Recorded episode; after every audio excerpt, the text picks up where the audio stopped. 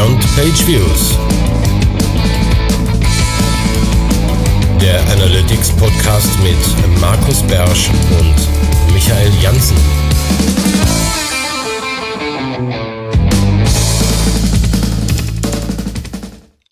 Hallo und herzlich willkommen zur neuen Ausgabe von Beyond Page Views. Am Mikrofon für euch wie immer Markus Bersch aus Mönchengladbach und Michael Jansen im schönen Köln. Wunderbar. Ja, wie der Zufall so will, werden Mönchengladbach und Köln heute auch noch was miteinander zu tun bekommen. Wir sitzen hier nämlich am Samstag, am Wochenende, wie gewöhnlich. Ähm, ich nicht wie gewöhnlich im Büro, weil da heute ganz viel Krach ist. Da wird nebenan renoviert, aber ich hoffe, heute ist die Verbindung besser. Und äh, zumindest bis jetzt äh, im, in der Zeit vor der Aufnahme hatten wir keine Löcher wie beim letzten Mal, die uns so ein bisschen den Spaß verdorben haben. Ich habe beim Kontrollhören gehört der letzten Sendung, dass ich, äh, dass wir uns ein paar Mal gegenseitig übers Maul gefahren sind. Das lag nicht daran, dass wir ähm, nicht abwarten konnten, bis der andere fertig ist, sondern wir konnten uns einfach teilweise nicht hören. Das nochmal vielleicht kurz zur Erklärung dazu. Gut, springen wir rein. Ähm, Feedback haben wir gekriegt zur letzten Sendung. Danke an Knut und Annika für die Themenvorschläge. Und äh, unter den Themenvorschlägen war zum Beispiel das Thema Attribution, äh, Cross-Device-Tracking als gemeinsamer Vorschlag und nochmal das Thema Analytics für Content-Portale. Die sind notiert auch für die kommenden Sendungen. Attribution hätten wir heute eigentlich theoretisch reinnehmen können, aber da ist uns der Mike mit seiner Sendung mit der Metrik dazwischen gegrätscht und hat eine schöne lange Sendung zum Thema Attribution gemacht. Ähm, die hat der Knut sich hoffentlich wahrscheinlich auch schon angehört. Insofern werden wir das ein bisschen nach hinten schieben. Ähm, vielleicht auch, wenn wir ein bisschen mehr zum Thema äh, einheitliche Attribution in allen Google-Tools haben. Das wäre wahrscheinlich genau. der Zeitpunkt. Und dazu das Cross-Device haben wir heute so ein bisschen drin im Ding des Monats. Aber da kommen wir dann ja später zu. Genau, mehr wird ein bisschen weiter unten verraten, weil das Ding des Monats auch zu den Dingen gehört, die wir in, unserem letzten, also in unserem vier Wochen Rückblick haben. Ähm, und das hat uns dann so inspiriert, dass wir gesagt haben, das nehmen wir heute mal in die Sendung rein. Aber fangen wir mit den eher unspannenden Dingen an. Ähm, ein paar davon habe ich in die Show Notes gepackt. Das erste ist, dass äh, Google Optimize jetzt auch auf Deutsch und 37, also 36 anderen Sprachen erhältlich ist.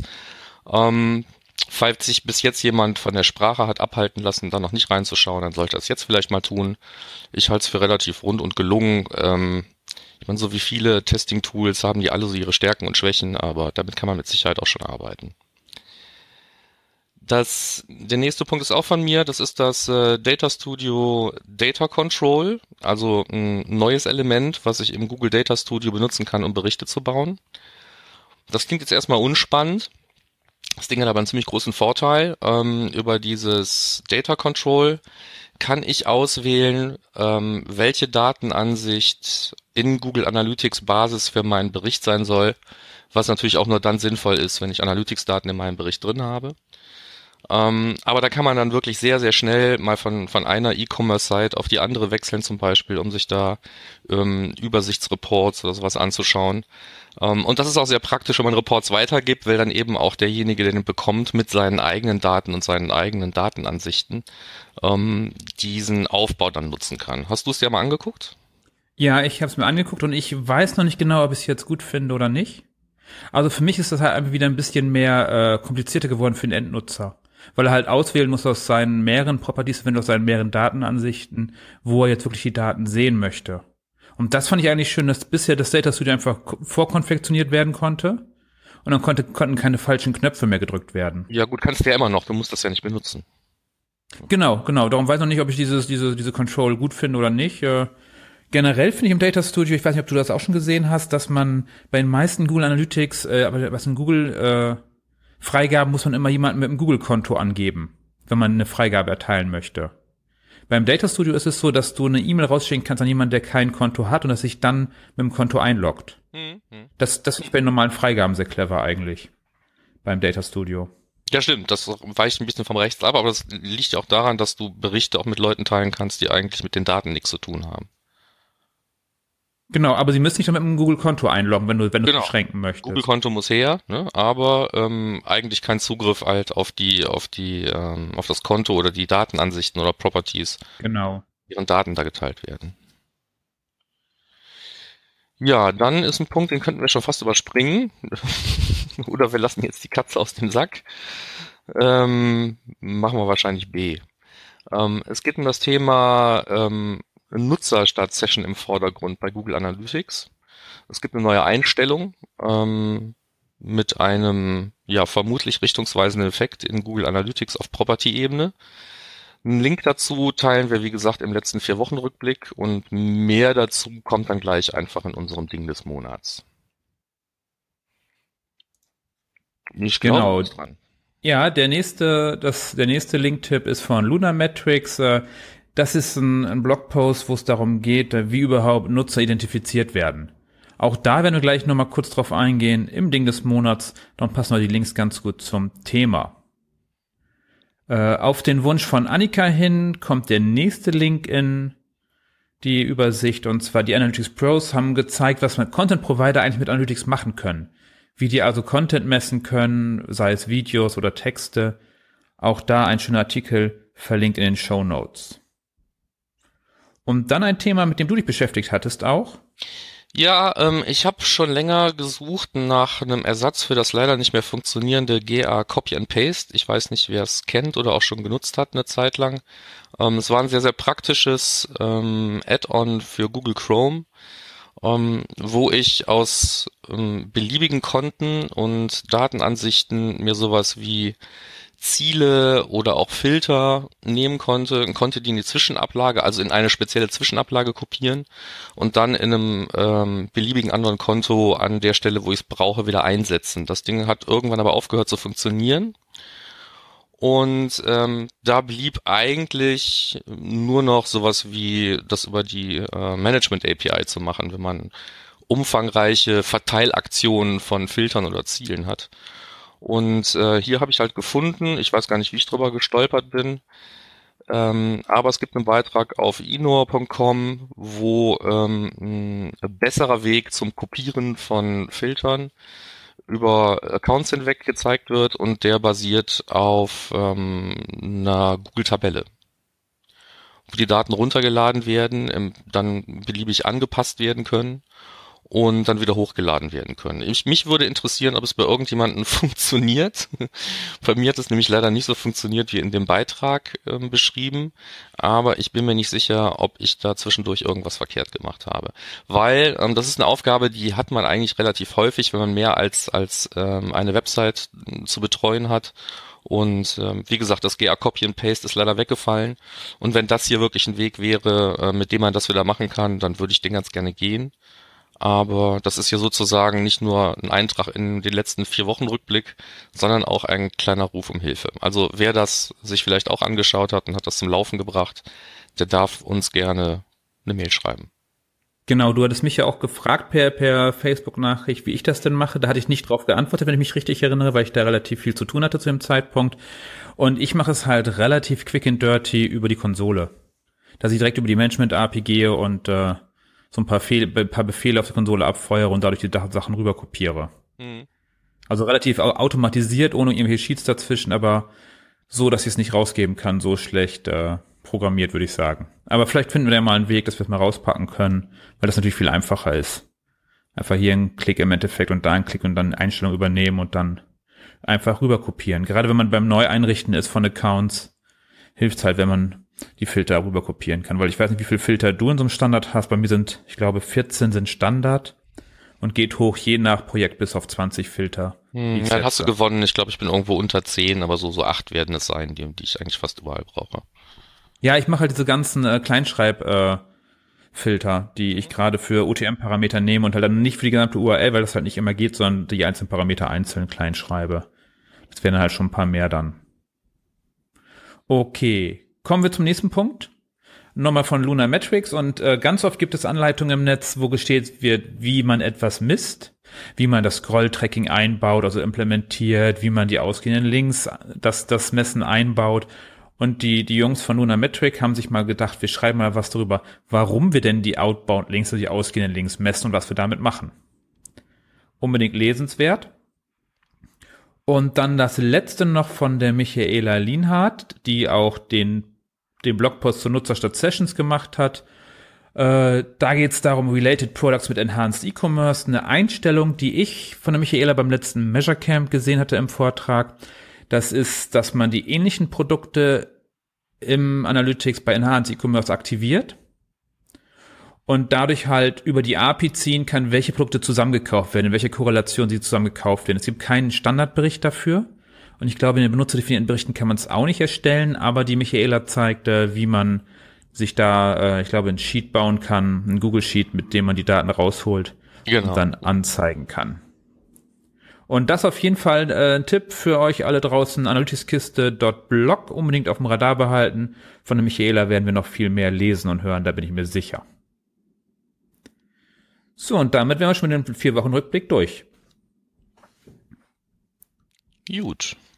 Dann steigen wir ein in das jetzt schon äh, angekündigte Ding des Monats. Also das Thema benutzerdefiniertes Reporting in Google Analytics. Äh, du hast noch dazu geschrieben, der Nutzer das unbekannte Wesen aus mir unbekannten Gründen. Aber ähm, da fangen wir vielleicht jetzt wirklich damit an, ähm, uns, uns die Definition des Nutzers oder ich glaube, das Ding, haben wir das? Nee, wir sollten es verlinken, glaube ich, in den Show Notes. Ne? Die ähm, Informationen in der Hilfe bei Google Analytics dazu, wie Nutzer gezählt werden. Das ist nämlich nicht unbedingt so, wie man das ähm, auf den ersten Blick erwarten würde. Genau, also eigentlich ist immer, auch bei Analytics, man denkt immer, man weiß, wie alles geht.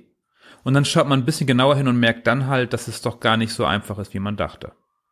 Und bei den Nutzern ist es wirklich so ein Fall, wo man auch sagt, okay, äh, so einfach ist es nicht, wie wir gedacht haben. Also erstmal generell werden Nutzer einfach ja so erkannt, dass ein Cookie gesetzt wird und der einfach äh, sehr lange haltbar ist und dadurch der Nutzer immer wieder erkannt wird. Also auf dem einen Gerät, nicht gerätübergreifend und auch wenn man Einstellungen über den Chrome hinweg in mehreren Geräten äh, über synchronisiert, wird der Cookie nicht mitgenommen, sondern man ist jedes Mal ein neuer Nutzer mit jedem neuen Browser auf jedem Gerät. Das heißt, es sind also nicht nur Nutzer, die wir erkennen, sondern es sind eigentlich äh, viel mehr Browser-Gerät-Kombinationen. Genau, also Nutzer kann man sich eigentlich als Cookie übersetzen. Ja, außer in den wenigen Fällen, äh, wo man in der ähm, komfortablen Lage ist, dass ein nennenswerter Anteil der Benutzer sich auf der eigenen Website identifiziert, anmeldet, äh, einloggt, wie auch immer. Ähm, dann kann man eben das nutzen, ähm, was Google, glaube ich, mit Einführung von, von Universal Analytics schon eingeführt hatte, wenn ich mich recht entsinne, nämlich halt die Möglichkeit, die User-ID selber zu verwalten. Das heißt, wenn ich weiß, egal mit welchem Gerät der gerade vorbeigekommen ist, ähm, der ist bei mir eingemeldet und ich weiß, das ist Nutzer XYZ, dann kann ich diese User-ID, die normalerweise von Google halt in diesem Cookie selber ähm, gebildet und verwaltet wird auf jedem Gerät einzeln, ähm, kann ich mehr oder weniger überschreiben und sagen, nein, ich weiß, es ist Benutzer ABC und äh, also ohne jetzt wirklich irgendwelche persönlichen Informationen da weiterzugeben. Sondern man kann sagen, ich kann ihn identifizieren und hier ist eine ähm, anonyme Nummer, ähm, die hier eindeutig ist in meinem System. Das ist die Nummer des Benutzers und benutzt die bitte auch dann für deine Berichte in Google Analytics. Ja, ähm, ganz das, kurz. Ja. Ganz wichtig dabei ist, äh, es geht nicht darum, ob du ihn identifizieren kannst, sondern ob er es zulässt. Das schreibt Google ein bisschen schwammig in, in Analytics, wo du es anklicken musst, sondern es, es ist ganz wichtig, dass man ihn nur, also nur äh, übertragen darf rechtlich, wenn er authentifiziert eingeloggt ist. Das heißt, wenn er auf den Newsletter-Link klickt und du die E-Mail-Adresse mitgibst und die umwandelst in Hash, darfst du es nicht, weil er nicht eingeloggt ist. Also sobald er sich ausloggt, musst du die User-ID wieder aus dem System rausnehmen, weil er dann nämlich nicht mehr authentifiziert bei dir drin im System eingeloggt ist. Ja, stimmt, das ist ein großer Unterschied. Ne? Also der muss tatsächlich in dem Moment dann auch eingeloggt sein. Genau, nicht, dass jemand, weil man kann theoretisch halt den User echt viel nachverfolgen, gibt so viele Tricks und so, ist aber halt nicht wirklich legal und darum ist es auch cost-device echt schwierig zu lösen, außer man ist Facebook zum Beispiel oder Google mit dem Google-Konto. Da kann man die schön nachverfolgen. Das nochmal kurz als Einwurf zum Problem dabei bei der User-ID.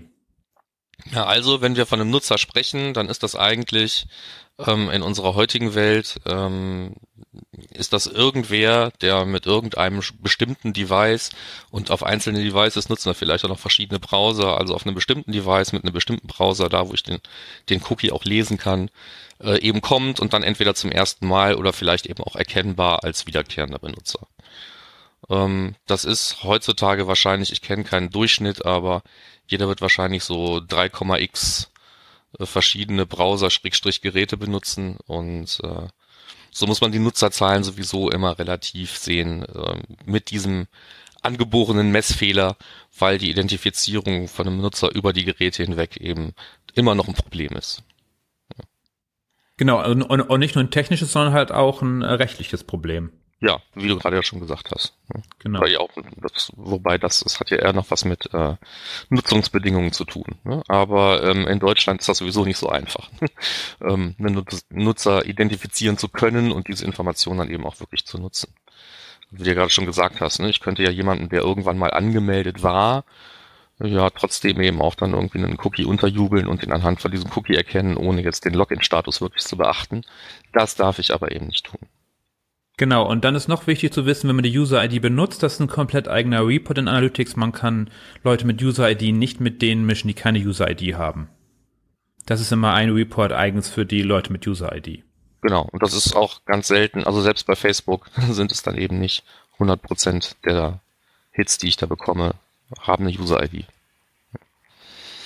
Ähm, gut, dann kommen wir vielleicht mal zu diesem ominösen Knopf. Ich weiß nicht, wer es schon gesehen hat, aber in den Einstellungen der Property, ähm, also einer jeden Property, soweit ich das gesehen habe, ich habe noch keine gefunden, wo das jetzt nicht drin wäre, das scheint irgendwie komplett ausgerollt zu sein, ohne dass man da viel Wind drum gemacht hat, ähm, gibt es einen Schalter, der heißt jetzt bei mir gerade Enable Users Metric in Reporting, weil bei mir alles Englisch ist. Ähm, und bei dir in Deutsch heißt der wie? Ich stelle es gerade mal wieder um, aber. Genau, bei mir heißt der Messwert Nutzer in Berichten aktivieren. Der Messwert Nutzer wird zu Standardberichten hinzugefügt und die Berechnung dieses Messwerts wird aktualisiert. Und was heißt denn diese Berechnung dieses Messwerts, Markus? Ähm, ja, also ich weiß auch nicht mehr als äh, hinter dem Link, der dabei ist, verbirgt. Und äh, da kann man eben etwas über zwei grundsätzlich unterschiedliche Methoden ähm, der Berechnung eines oder der Ermittlung eines Benutzers äh, lesen, wenn es darum geht, welche Zahlen in Reports erscheinen. Aber was sich faktisch ändert, muss ich ganz ehrlich gestehen, habe ich noch nicht begriffen. Ähm, ja, auch, auch ganz wichtig, in der Hilfe steht dann drin, dass bei äh, Nutzer und aktive Nutzer unterschieden wird. Also dass die, dass das äh, sich geändert hat. Und wir haben es später noch drin, dass es auch Wiederkehrende betrifft. Und das ist halt die Frage. Auf jeden Fall verrät Google uns dann nur, Google Analytics, äh, wie es früher berechnet wurde. Und da wurde halt viel, äh, viel einfach äh, gesampelt. Gerade bei den, bei den Nicht-Standardberichten, die dann, wo die Zeiträume geändert wurden, mussten halt viele Daten berechnet werden, weil es da halt Probleme gibt mit dem schnellen Rechnen, wurde da halt gesampelt. Was dann ja auch vorher Denn, schon, unabhängig von Benutzen jetzt dieses magischen Knopfs oder nicht, ähm, dazu auch geführt hat, dass äh, Zahlen teilweise unlogisch erschienen. Ne? Gerade wenn man jetzt äh, sich Zahlen zu neuen und wiederkehrenden Benutzern angeschaut hat, ähm, oder noch schlimmer, wenn man Daten auf Tagesbasis erhoben hat, um die nachher irgendwo zu kumulieren und dann kommt natürlich da auch Murks raus, ähm, weil ich an, am einen Tag ein neuer Nutzer sein kann, am nächsten Tag ein wiederkehrender Benutzer und dann kommen natürlich andere Zahlen raus, wie wenn ich jetzt über einen längeren Zeitraum die gleichen Daten eigentlich erhebe. Ne? Also das war sowieso schon, ähm, schon vorher ein Problem und wird jetzt wahrscheinlich nicht einfacher werden. Genau, und nochmal ganz kurz zu dem Problem. Das Problem entsteht dadurch, dass wir die meisten Messwerte in Analytics einfach zusammenzählen können. Seitenaufrufe können wir, sind tagesbasiert, können wir jeden Tag zusammenzählen. Aber gerade bei den Nutzern, die müssen, da müssen halt alle Werte des Zeitraums angeschaut werden und dann geguckt werden, wie oft war denn wieder da. Und dann darf ja nur einmal gezählt werden. Ob er 30 Mal da war oder jemand 10 Mal da, darf dann nur als einmal gezählt werden. Das heißt, ich muss für jeden neuen Zeitraum, den ich einstelle, komplett neu berechnen. Beim anderen muss ich einfach nur, nur plus zählen. Das reicht. Und das ist das Problem. Und da wurde halt jetzt der magische Algorithmus neu gemacht. Und das ist jetzt weniger als zwei Prozent äh, Fehlerrate, behauptet Google, gibt's jetzt dadurch. Und welche Auswirkungen hat das, Markus? Ja, hast du mich das nicht gerade schon mal gefragt? Ich ja, weiß es nicht so wirklich. Ähm, wie gesagt, ich habe bei äh, einigen eigenen Websites, bei Kunden habe ich das noch nicht getan, weil es ja auch eine Sache auf Property-Ebene ist und deswegen auch gleich alle Datenansichten betrifft. Ähm, mir wäre es ja lieber gewesen, aber ich kann verstehen, warum es nicht geht, ähm, dass man das mal in einer eigenen Datenansicht umstellt, um da auch mal wirklich A, B zu vergleichen. Ähm, ging aber halt nicht. Also ist der einzige Vergleich, den ich bisher gemacht habe, ein Vorher-Nachher-Vergleich. Ähm, habe mir bestimmte Reports angeschaut, ähm, habe mir die Zahlen mehr oder weniger äh, gesichert, ähm, habe dann umgestellt und habe mir die gleichen Reports nochmal angeschaut. Und im besten Fall sieht man da halt eine etwas andere Reihenfolge von Feldern. Und da, wo bisher ähm, Sessions als äh, primäre Dimension reportet werden, sind es jetzt tatsächlich gelegentlich auch mal User, so dass da sich dann Zahlen zwar ändern, aber in den Übersichten, äh, in, in den Übersichten zu egal was, zu Verhalten, zu Akquisition, ähm, tut sich da eigentlich erstmal gar nichts, außer der Reihenfolge. Hast du mehr feststellen können? Nee, es ist eigentlich hauptsächlich die Reihenfolge und das behauptet wird, dass in mehreren Berichten es einfach dazukommt als Feld. Hm. Ist das jetzt benutzerzentriertes Reporting in Google Analytics? So behaupten sie ja. Also so soll ja der Weg sein. Ja, und, und würdest du das jetzt bejahen? Also, also meine Antwort ist eher nein. Also, Nee, also ich, ich weiß noch nicht genau, was man, was man damit anfangen soll und kann. Also eigentlich ist einfach nur eine Spalte mehr der, der Nutzer oder beziehungsweise zwei, dass man Nutzer und neue Nutzer hat. Aber ansonsten äh, hat sich da nicht viel geändert. Wobei es da echt schwierig ist, äh, gerade wenn Sie sagen, Sie haben neu berechnet, für den normalen Analytics-Nutzer, also jemand, der sich so oberflächlich damit beschäftigt, ist halt schon der Nutzer auch schon echt schwer äh, nachzuvollziehen. Gerade äh, weil der Nutzer ja öfter vorbeikommen kann. Also wir haben dieses Beispiel nochmal ganz kurz, wo, wo die Probleme bestehen. Wenn ich in Akquisition in die Übersicht schaue und die neuen Nutzer mir anschaue und ich zähle alle zusammen, die ich unten in den verschiedenen Kanälen habe bei den normalen Nutzern, dann zähle ich mehr zusammen als oben sind, weil man ja öfter auftauchen kann als Nutzer. Also ich glaube, dass es für mehr Verwirrung sorgen wird. Oder was meinst du? Oder zählen die Leute das nicht zusammen? weiß ich nicht. Ähm, da habe ich echt keine Meinung zu. Aber was ich eben erwarten würde, wenn, wenn dieses Thema nutzerzentriertes Reporting irgendwo fortgetrieben wird, dass man irgendwann eben auch mal ähm, sieht, dass Dinge auch wirklich sessionübergreifend irgendwo angeboten werden. Ne? Das ist im Moment so ein, so ein also, also den sessionübergreifenden Blick auf den einzelnen Nutzer zu haben. Ja, da haben wir das Problem, dass wir in der Regel bei vielen Kunden halt oder bei unseren eigenen Websites halt mit dem normalen kostenlosen Analytics arbeiten. In der 360-Version haben wir halt äh, die, die Trichter und sowas halt tatsächlich äh, sitzungsübergreifend auf User-Ebene. Hm. Und da macht es halt schon viel mehr Spaß, dann irgendwelche äh, Filter sich zu bauen, wo dann egal in welcher Sitzung Sachen erfüllt wurden und dann zu gucken, was ist da eigentlich los, wie viel Prozent und so. Also da funktioniert's schon. Da haben wir leider mit dem normalen Analytics nicht ganz so viele Möglichkeiten. Nee, also der, ähm, der einzige Report, dem ich, dem ich diese Fähigkeit eben zuspreche, im Jedermanns Analytics, sag ich mal, ist halt dieser Report zum Lifetime-Wert, ne, der ja auch relativ neu dazugekommen ist. Und der schaut sich naturgemäß den Nutzer sessionübergreifend an. Sonst kann ich zum Beispiel sowas wie einen Lifetime-Wert kaum bestimmen. Sei denn, Genau. dass, äh, der ganze Lifetime-Wert wird in einer einzigen Session erwirtschaftet, dann ist das halt so. Aber ähm, in der Regel, also im Idealfall, habe ich ja tatsächlich wiederkehrende Nutzer oder in einem Shop auch mal Kunden, die mehr als einmal einkaufen. Und dann ist sowas wie ein Lifetime-Wert relativ wichtig und da finde ich es auch schon ganz gut, dass ich das jetzt auch in der Webanalyse mir zumindest mal grob anschauen kann. Das sind natürlich keine Werte, die so belastbar sind wie das, was aus meinem aus meinem Backend, aus meinem ERP rauskommt. Aber ähm, da ich das eben auch wieder mit anderen Dingen kombinieren kann, finde ich den Blick schon durchaus wertvoll. Ne? Aber ähm, ansonsten den sessionübergreifenden Blick auf den auf den Benutzer, ähm, dass der im Vordergrund steht, sehe ich jetzt noch nicht. Ne? Dass ich jetzt sowas mir einblenden kann wie äh, was weiß ich, Sessions pro Nutzer innerhalb eines bestimmten Zeitraums oder sonst was. Die muss ich mir jetzt im Moment auch noch alle mal selber berechnen eigentlich. Genau, halt äh, benutzerdefinierte Berichte und da haben wir halt wieder äh, wahrscheinlich immer noch das Problem mit dem Samplings auf äh, Nutzerebene. Weil ja gerade wenn wir halt die benutzerdefinierten Berichte mit eigenen Zeiträumen nehmen, wird halt das Sampling schlimmer. Auch wenn die jetzt behaupten, es ist nicht mehr ganz so schlimm, äh, dann werden die Zahlen halt immer merkwürdig. So, so Naja, ist meine wenn ich auf der Basis Zahlen berechne, dann werden die eben auch nicht durchs Berechnen besser. Genau, wird halt eher schwieriger. Aber die Aber Nutzer zu wollten es Thema vielleicht. noch Entschuldigung, bitte? Die Nutzer wollten es vielleicht oder, oder Google sagt es, sie wollen dahin.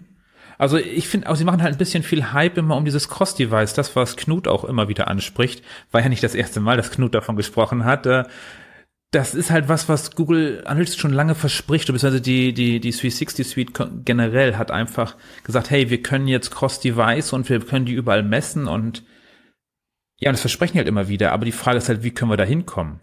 Und vielleicht ist das so der erste Schritt dahin, aber wie es weitergeht, ist dann halt technisch die Frage. Weil sie wären ja theoretisch in der Lage, sie, es ist ja relativ viele Menschen eingeloggt in ihrem Google-Konto, gerade wenn sie Chrome nutzen oder so, dass man es ja eigentlich machen könnte, nur nicht darf. Ja, ja, stimmt. Also ich, ich, ich tendiere ja zu, zur sehr vereinfachenden Antwort, ähm, ohne das jetzt selber mal ausprobiert zu haben, für wen Cross-Device-Zahlen wichtig sind der soll halt irgendwie Facebook Analytics für seine Website nutzen. also ähm, die sind wahrscheinlich, ähm, was es darum geht, die Identität über mehrere ähm, Geräte hinweg wirklich sicher zu erkennen. Wahrscheinlich äh, auf jeden Fall in den, in den Top 5 wahrscheinlich sogar Nummer zwei. Ja, bei dem, ja. was so im Web tummelt. Ne? Also ähm, Google wird da vielleicht noch davor stehen, vielleicht, weiß ich nicht aber ähm, solche, solche Portale mit großer Reichweite und wo die Leute sich in der Regel nicht unbedingt extra wieder ausloggen und wieder einloggen, also wirklich ständig angemeldet sind, die haben natürlich da schon einen riesen Vorteil. Ne? Und aber ähm, wenn Google anfangen würde, diesen Login-Status zu nutzen oder wie du gerade schon gesagt hattest, eben zu synchronisieren, wenn ich auf allen Geräten, egal was ich habe, irgendwie mal Chrome verwende und habe da sowieso alles andere synchronisiert, ähm, dann ist eben die Frage, darf ich das überhaupt? Also technisch möglich wäre das für Google ja durchaus schon. Ja, da, da gibt's ja auch ein Produkt, das ist natürlich dann nicht wieder Analytics und die Frage ist auch, wie sich das wirklich äh, verhalten wird. Es gibt äh, das Audience Center 360. Mhm. Das äh, soll ja genau sowas machen. Das ist ja das, worauf alle hoffen, dass man damit halt besser auswerten kann.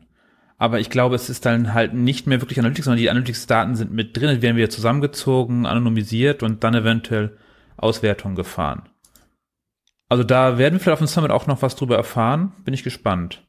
Weil das könnte echt nur interessant sein, was man da wirklich mitmachen kann. Und ob es halt wirklich nur Google Ads ist oder noch weitergeht. Und das wäre halt der Weg in Richtung Multi-Device und äh, echtem Lifetime Value und solchen Sachen. Aber halt dann wieder nur für die 360-Leute. Ja gut, man kann nicht alles haben, aber man kann alles kaufen. ähm, dann ja, ähm, zurück nochmal von, von Cross-Device auf äh, User-zentriert. Ähm, für mich gehört für sowas wie eine userzentrierte Betrachtung der Webanalyse eben auch sowas, dass ich, dass ich die, die, die Customer Journey in Anführungsstrichen ähm, eines, eines Website-Besuchers über mehrere Sessions dann irgendwie vernünftig auswerten kann. Ähm, will ich das tun in Einzelfällen, ist im Moment meine einzige Lösung, ähm, das, was du, glaube ich, auch ganz gerne tust, nämlich dir die User-ID, so wie sie von Google aus dem Cookie kommt, ähm, auch als äh, benutzerdefinierte Dimension bei allen Hits mitzusenden, zusammen mit Zeitstempel äh, und was man sonst noch so hat. Also die Client-ID, nicht die User-ID, um genau zu sein. Mhm.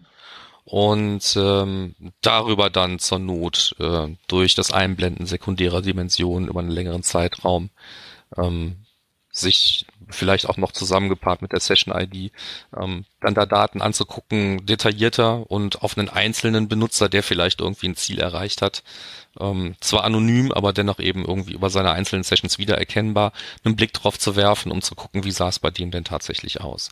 Also wirklich rein zu zoomen in den einzelnen Benutzer. Das geht eigentlich im Moment nur, indem man sich solche Hilfswerte irgendwo hinterlegt, wenn ich es richtig sehe. Nee, den Nutzer Explorer gibt's ja auch noch selten benutzt, aber halt recht lustiges Spielzeug, finde ich. Unter Zielgruppe Nutzer Explorer, wo du halt wirklich jeden einzelnen Nutzer nachverfolgen kannst, was der so macht. Ja, aber kann ich da nicht nur die nachverfolgen, die mir da mehr oder weniger unter verschiedenen Kriterien angeboten werden? Alle, eigentlich alle, eigentlich alle mit Client-ID. Okay. Ich habe dann noch kein, noch kein Limit festgestellt. Dann habe ich aber das ich, äh, noch nicht genug genutzt, muss ich gestehen. Also ich habe da auch relativ wenig mit rumgespielt bisher. Aber ich schaue mal ganz kurz hier auf eine Seite, da habe ich, ich klicke mal kurz parallel, da sind alle Nutzer drin, sehe ich gerade. 56.000 habe ich hier so einen Beispielbericht von Kunden. Und ich habe den Nutzer Explorer auch 56.000. Also wenn du ihn dann wiederfinden kannst, so die Client-ID, wenn du das irgendwie markiert hast, mhm. was du vielleicht nicht darf, ich weiß es nicht, dann äh, ja, stimmt. Das ist natürlich, der ist dann, ähm, äh, gehört auf jeden Fall noch auf diese Liste, ne? Der Reports, die eigentlich dann wirklich den den Nutzer in den Vordergrund stellen und mir genau auch sagen, ich sehe auch sowas wie den Lifetime Value hier sogar. Ne? Und ähm, über die ganze Lifetime, wie viele Sessions hat er mitgenommen und sonstige Geschichten. Stimmt, das ist nicht uninteressant, habe ich mich zu wenig mit befasst. Ich habe da bisher auch relativ wenig mitgemacht, weil das für mich schon Richtung qualitative Analyse geht und das eher so, wo ich sage, ja, wenn man mal viel Zeit hat, kann man es machen. Und ich ansonsten die großen Zahlen lieber zusammenzähle. Ja, gut, kann ich verstehen. Haben wir dann alles dazu gesagt, was wir jetzt so dazu sagen können zu dem Thema? Gerade jetzt ja, ich glaube, Knopf, ich denke schon. Ne? Also es gibt mit Sicherheit zu zum Thema User-Centric äh, oder userzentrierte Webanalyse mehr zu sagen. Aber da können wir vielleicht ja auch mal jemanden zu Wort kommen lassen, der gar nichts mit Google Analytics zu tun hat, sondern mit dem einen oder anderen Tool. Ähm, mir fällt da jetzt Pivik ein, wo das Thema ja auch immer gerne im Vordergrund steht. Du meinst Pivik Pro? Ja, als so viel, äh, so viel Zeit muss sein. Ja, so viel Zeit muss sein, Pivik Pro, als äh, grundsätzliches ähm, Differenzierungsmerkmal halt eben auch zu Google Analytics. Dann können wir uns mal erklären lassen, wie da und äh, welche Auswirkungen das da hat. Und ob das mehr als ein Marketingthema ist. Ich kann es nicht beurteilen, weiß ich nicht. Genau, können wir mal nachforschen. Fragen wir einfach mal an. Gut, dann wären wir soweit durch mit dem Ding des Monats. Ja. Und, und hätten jetzt noch Termine. Das ist gar nicht mehr so viel.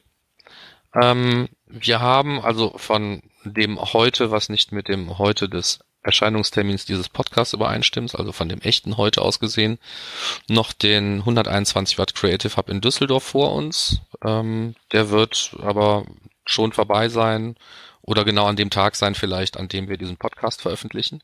Es findet aber dann wieder ein neuer statt am 26.09. in Hamburg, auf den sei hingewiesen. Ähm, und ich habe nochmal drin gelassen jetzt den Google Analytics Summit. Vielleicht können wir jetzt diesmal auch zum letzten Mal darauf hinweisen, am 9.11. in Hamburg. Aber ähm, es scheint immer noch ein Early Bird zu geben. Ich habe versucht herauszufinden, wann der endet, konnte ich aber nicht. Ähm, das heißt, wer noch keine Karte hat, kann die jetzt immer noch zum Early Bird Tarif kaufen. Stand heute. Genau, und dann habe ich noch einen Termin reingepackt. Und zwar habe ich äh, letzte Woche eine kleine lustige neue Idee gehabt. Und zwar da gibt es ja inzwischen so Hackathons und sowas und ich habe gedacht, wieso sowas mal nicht für Analytics? Und ich habe es genannt, der kleine Analytics-Basteltag. Die Idee ist, dass man sich einfach mit äh, fünf bis zehn Leuten trifft, einen Samstag lang. Äh, jeder nimmt sich ein Thema vor, was er schon lange bearbeiten wollte, vielleicht einen Blogpost nachbauen, was da beschrieben wurde, oder eine Funktion in Analytics nachbauen oder mal einen richtigen Report im Data Studio bauen. Stellt das morgens kurz vor, dann macht jeder so sein Ding den Tag über, fragt vielleicht andere man isst Mittag gemeinsam Pizza oder so und dann zum Schluss stellt man vor, was man geschafft hat. Also einfach mal so einen Tag Zeit nehmen und um an dem zu arbeiten, wo man sonst im Alltag nicht zukommt. Wenn du auch da Lust zu hast, dann melde dich doch einfach bei uns über die Facebook-Seite, über einen Kommentar oder wie auch immer. Weitere Infos gibt's in Kürze. Geplant ist das für den September so ganz grob. Auf jeden Fall nach der Demexco. Genau, Termin wäre auch noch Demexco. Gehst du hin, Markus? Ähm, ja, ich habe den die große Investition auf mich genommen, ähm, die 99 Euro bezahlt und gehe äh, hin, nicht wirklich in der Hoffnung, dass es da jetzt irgendwie übersichtlicher wird. Also ich glaube nicht, dass sich das großartig auf das Besucheraufkommen da niederschlagen wird, dass es jetzt keine kostenfreien Karten mehr gibt. Damit unterstelle ich natürlich den meisten Leuten, die beim letzten Mal da waren, dass die wirklich was ähm, mit der die Mexiko anfangen konnten und nicht da gewesen sind, um Kugelschreiber und Taschen mitzunehmen und nach Luftballons und Fußbällen Becher, zu du meinst Becher. Becher, Tassen, was, alles, was man irgendwie Stimmt, mitnehmen kann. Ja. Ähm, wir werden sehen. Also ich bin so ein bisschen gespannt. Aber ich habe auch jetzt schon wieder so ein paar Termine gemacht. Insofern ist das auch zu verantworten, den Tag da zu verbringen. Genau, ich werde auch da sein. Mal gucken, was da los ist. Richtung E-Commerce bisschen was gucken. Ich glaube, Spriker macht relativ viel. Da bin ich gespannt. Das ist ja der der Podcast mit der Kassenzone. Darum, das ist schon sehr interessant, was da los sein wird, auch an Vorträgen dieses Jahr und auch an den Ständen. Also ich bin auch gespannt, ob es voller ist als letztes Jahr oder nicht und wie auch die Messestände, äh, Messepartys sind, ob man da irgendeinen Unterschied merkt zum letzten Jahr, weil da war es dann echt wirklich voll. Ja, davon können wir dann ja vollmundig in der nächsten Ausgabe erzählen. Die werden wir ja mit ziemlicher Wahrscheinlichkeit erst nach der Demexco dann aufnehmen. Genau, und wenn wir den kleinen Analytics Basteltag machen, können wir überlegen, ob wir dann auch live den Podcast aufnehmen mit Publikum mal können wir uns alles überlegen. Aber jetzt kommen wir erstmal zur Jobs, zu unserem Jobs-Bereich. Da wurde uns keine zugeschickt, aber ich wurde angerufen, das muss ich mal kurz erzählen. Ich wurde vorgestern angerufen von so einer Personalvermittlungsfirma und die haben äh, keinen Webanalysten gesucht oder keinen Digitalanalysten, sondern die haben einen Tech-Manager gesucht. Und da habe ich mir gedacht, das können die einfach bei Google fragen, die haben so einen Tech-Manager, der ist auch kostenlos, können sie den einfach nehmen. Ne? So viel dazu. Also ich glaube, der Beruf des Tech-Managers gibt's noch nicht, oder Markus? Nein, aber ähm, ich, wir hatten ja schon mal einen Head of Tagging. Das Thema hatten wir ja schon mal.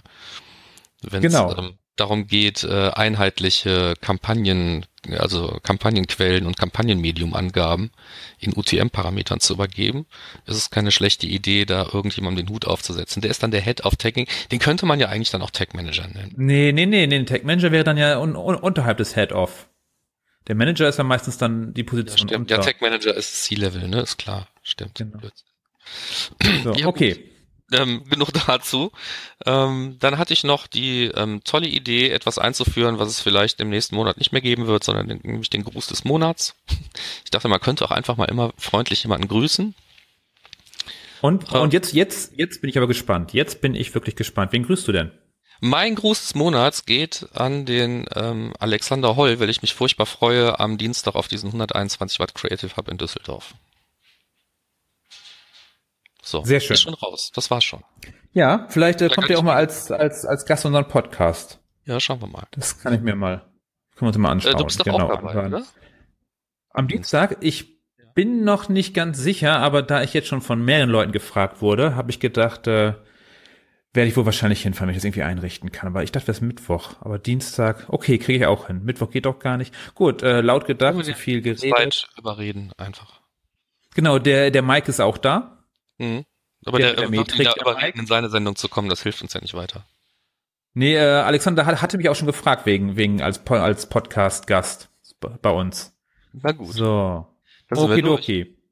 Dann sind wir jetzt soweit durch. Dann Blick auf die Uhr, boah, wir waren aber schnell. Wir könnten jetzt noch irgendwie einen Witz erzählen oder zwei. Nee, Nee, wir sind, wir sind super in der Zeit. Ja. Wir sind super in der Zeit. Wir haben alles gesagt. Dann ist jetzt wichtig, äh, Feedback gibt es wie immer entweder, äh, ganz wichtig, man kann uns mit uns sprechen. Also man kann uns einfach ansprechen, wenn, wenn ihr uns seht, sprecht einfach mit uns, wir beißen nicht. Und äh, genau. Und dann äh, Bewertungen auf iTunes sind immer sehr gerne gesehen. Das ist auch gar nicht so schwer, wie immer alle behaupten. Immer sagen alle, auch die anderen Podcasts sagen immer, oh, das ist so schwierig, uns zu bewerten auf iTunes und so. Nee, das ist total einfach. Ihr geht einfach in die Shownotes rein, klickt auf den Link und dann öffnet sich iTunes bei euch und dann einfach ganz viel Sterne geben und einen netten Kommentar schreiben und dann habt ihr es geschafft. Ja, wir sagen Ich das spreche dann aber ich glaube nicht, dass da viel passiert ist, ne, in den letzten Wochen und Monaten. Das Ich wollte auch gerade sagen, ich spreche nicht aus eigener Erfahrung. So. Wir haben jetzt wie viel Kundenrezensionen? ich glaube, das ist hier immer noch auf, auf 13 oder sowas genagelt. Wir haben wahrscheinlich nicht mehr Hörer, das wird das Nee, Problem nee, sein. Sind, das sind alle 13 Hörer, haben uns leider schon bewertet, dummerweise. Ähm, ähm, fragt eure Tanten, Onkels. Die müssen das nicht wirklich hören, die müssen das nur liken. Okay.